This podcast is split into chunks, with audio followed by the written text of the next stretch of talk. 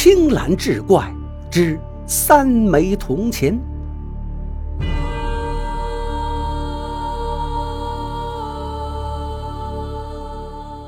眼看着大比之期越来越近，举人韩生是越发烦闷。家境贫寒，他连一文钱都拿不出来。京城远隔千山万水，没有盘缠，总不能一路要饭去吧？愁闷之中，韩生信步来到山中小庙闲逛，然后一眼就瞧见了相貌奇特的和尚。这和尚生的是暴眼阔嘴，满脸胡须如同刺猬。脖子上一串硕大的黑色念珠，分外惹眼，且只有一条左臂。说起来，韩生还曾救过这和尚一命。那天，韩生上山时，无意中撞见和尚倒在草丛之中，浑身鲜血，人事不知。韩生连忙背他下山，找了郎中救治，和尚这才侥幸不死。此刻，和尚正闭目打坐，韩生见了，不由得长叹一声，道。哎做个出家人也好，省得生出这无穷无尽的烦心事啊！和尚听了，睁开眼，上下打量了韩生几眼，道：“公子是不是遇上什么事儿了？可否说给老衲一听？”那和尚的嗓音像两片挠脖在互擦，听了让人难受。韩生冷不丁吓了一跳，随即苦笑一声，道。我想进京赶考，可是身无分文。不过我说给你，和尚又能如何呀？怪和尚却呵呵笑了起来。你可算是问对人了，老衲身边还真有一些银两。不过韩生一喜道：“不过什么啊？和尚你放心，这些银两日后我一定会还的。”那和尚却摇摇头，不再言语，而是竖起三根手指。韩生纳闷地问道：“这是何意？莫不是要跟我算三倍利息？也罢，三倍就三倍，我认了。”和尚开口道：“非也，非也，误会老衲了。您是我的救命恩人，我岂能见利而忘义？我的意思是，一年后您仅需还我老衲三枚铜板即可，多一枚都不要。”韩生听了一个踉跄，差点摔倒，闹了半天，这是个疯和尚啊！正要啐上一口，愤然离去，谁知一瞥之下，眼睛一下子瞪大了。那和尚竟用那只仅有的左臂，从屁股下的蒲团内掏出三锭大银。原来和尚不是疯子，和尚还有话说：“韩生，银子你且拿去，但一定要记住。”一年后，三枚铜板一定要还，并且需你亲自来还，不然的话，老衲会登门索要的。这三枚铜板非同小可，一债，二义，三命，切记切记。韩生喜的是浑身直打颤，又怕和尚反悔，忙伸手接过银子，道：“万请恩人放心，一年后别说三枚，就是三十枚、三百枚，我也还得起。”回过头，韩生快马加鞭进了京城。说起来，他真是颇有才学。不久，朝廷放榜，他榜上有名，很快便放了外任，来到离家不远的安宜县做了县令。一时间春风得意，飞马轻裘，往日的窘态是一扫而光。欢乐的时光从来都是飞快。这一天，韩县令忽然触动一桩心事。原来跟那和尚约定的一年之期就要到了，该还他三枚铜板了。虽说像是戏言，但万一那和尚打上门来要钱，面子上也不好看。和尚还说了一定要他亲自去还。要不就动身走一趟吧。韩县令主意已定，正要动身，忽有名衙役递进一个名次来说：“有位李大乡绅，请老爷赏光赴宴。”韩县令一听，吓了一跳。这李大乡绅可是个了不得的人物，不仅仅是他的才识在全县数一数二，更重要的是。他的儿子正是本朝的吏部尚书，这样的大人物，只恨无缘拜师。如今登天之梯凭空而降，岂可错过？韩县令当即吩咐道：“去去去，当然去了！你立即给老爷我备轿。对了，还得给我办另外一件事。你立即到我家乡的小庙，找一位独臂的和尚，给他还上三枚铜板。如果他问我怎么不去，你就说老爷我日夜操劳公务，实在分身不开。那衙役听了，眼睛瞪得有铜铃大小，嘀咕道：“仅仅是三枚铜板，还用得着还吗？真是见鬼了！”嘴上这么说，但还是去了。回头说，韩县令这一顿酒只喝的是酣畅淋漓，同时心中欢喜。那李大乡绅果然出手阔绰，一照面就给了三百两雪花银当见面礼，同时满口答应日后跟他儿子打招呼，定会帮助韩县令早日升迁。自然啦。自个儿也是顺手为李大乡绅办了一件小事，就是李大乡绅逼奸致死一个小丫头，就当是那小丫头无意中落水而亡。回到衙门后，韩县令正哼着小曲儿剔牙，那个还铜板的衙役回来了。韩县令拖长声音问道：“可寻到那个怪和尚了？”衙役忙躬身回禀：“回老爷。”找到了，也还了三枚铜板。那个和尚果然问老爷怎么不亲自去，我就按老爷吩咐的回了。那和尚哼了一声，说：“老爷也太忙了，希望下次能见面。”就这些。韩县令听了，满意的点点头，这事儿就算过去了，还见什么面？老爷，我都忙死了，不是这一家请，就是那一家送的，哪有空见你？你个怪和尚，三锭大银借给我，如今只要三个铜板，果然是个疯和尚。谁知第二天一大早，服侍他起床梳洗的丫头发出一声轻叫，原来不知何时，韩县令书桌上立着一枚铜板，铜板上还刻着一个字“战”。这铜板是哪儿来的呀？上面的字又是怎么意思呢？韩县令想了半天也没想明白，且不去管他吧。说话间，汛期来到。这时，朝廷拨下的大批款项，严令专款专用，用来构筑加固防洪大堤。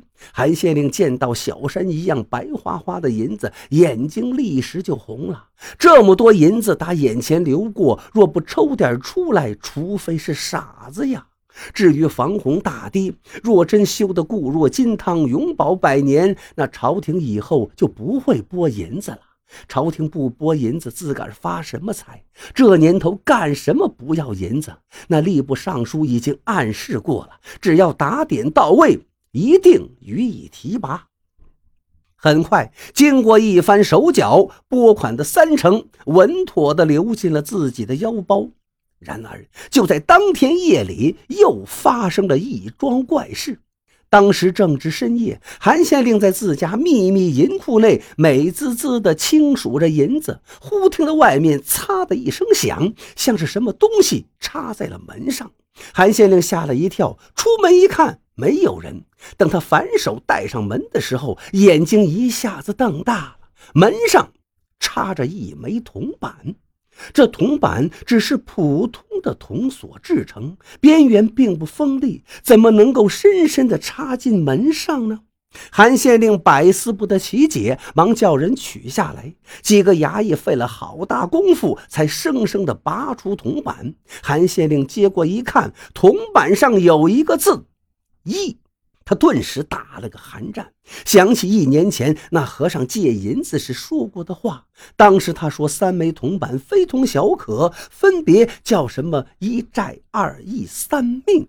上次发现的铜板上有个债字，现在是义字，看来全是那怪和尚玩的花招了。可他到底是何用意呢？韩县令闭目想了半天，还是搞不懂这三个字究竟意味着什么。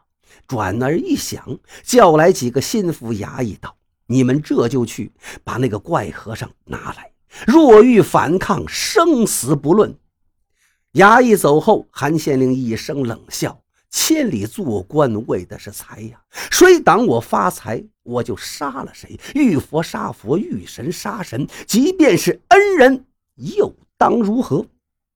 谁知不大功夫，衙役们回来禀报，和尚不见了。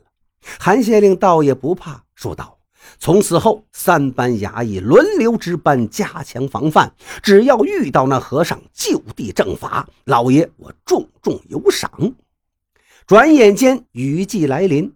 令韩县令暗暗吃惊的是，今年的雨下得特别大，雨期还特别的长。老天保佑，可千万别冲毁了大堤呀！谁知一言未了，有人来报，大堤。垮了一长段，大水直冲进来，百姓的财产、房屋损失无数，还淹死了很多人。韩县令再问是哪一段大堤垮了，这一问更是目瞪口呆。正是怕鬼遇见鬼，那段垮掉的大堤正是他最担心的一段，因为省银子，这段大堤全是用稻草、烂泥架起来的空心烟囱。韩县令当即下令，立即捂住消息，严禁外传。谁乱说就抓谁。同时亲自提了那抽出来的三成防洪款中的一成，准备进京找那位吏部尚书打点。等一切安排妥当，已是深夜，只等天亮押送银子进京了。一想到大堆的银子明天就要另属他人，韩县令一时间心痛如绞。忽然眼一花。眼前出现了一个人，不是别人，正是那只有一条左臂的和尚。望着和尚刀锋一样的目光，韩县令放声大笑：“哈哈哈！和尚，我就知道你今晚会来。来人呐，给我拿下！”韩县令一声令下，早有防范的十几个衙役挺刀冲进来。这么多大汉对付一个独臂的老和尚，还不是手到擒来吗？谁知那和尚不急不慢地扯下脖子上挂的念珠，左手急挥之间，衙役们连声惨叫。那念珠竟是铁打的，电光火石之间，众衙役被打得七荤八素，倒地不起。韩县令大吃一惊，万没想到这和尚如此凶悍，正要逃跑，见那和尚已经拦在前面。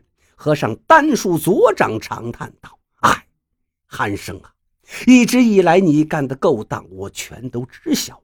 为了拯救你，我要你亲自还铜板于我，好当头棒喝。可是你连这么个空都没有。”后来我一连两次警告于你，第一次在铜板上刻了一个债字，是告诉你，既还清了我的债，我也不欠你的救命之恩了。从此我们两清，你要好自为之。第二次刻上义字，是告诉你为官要有良心，讲仁义，万望你悬崖勒马，回头是岸。可是你太让我失望了。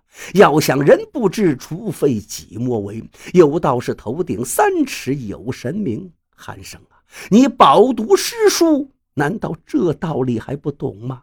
你一直执迷不悟，越陷越深，却是为何呀？韩县令听得脸色苍白，咬牙叫道。当官不为财，请我都不来。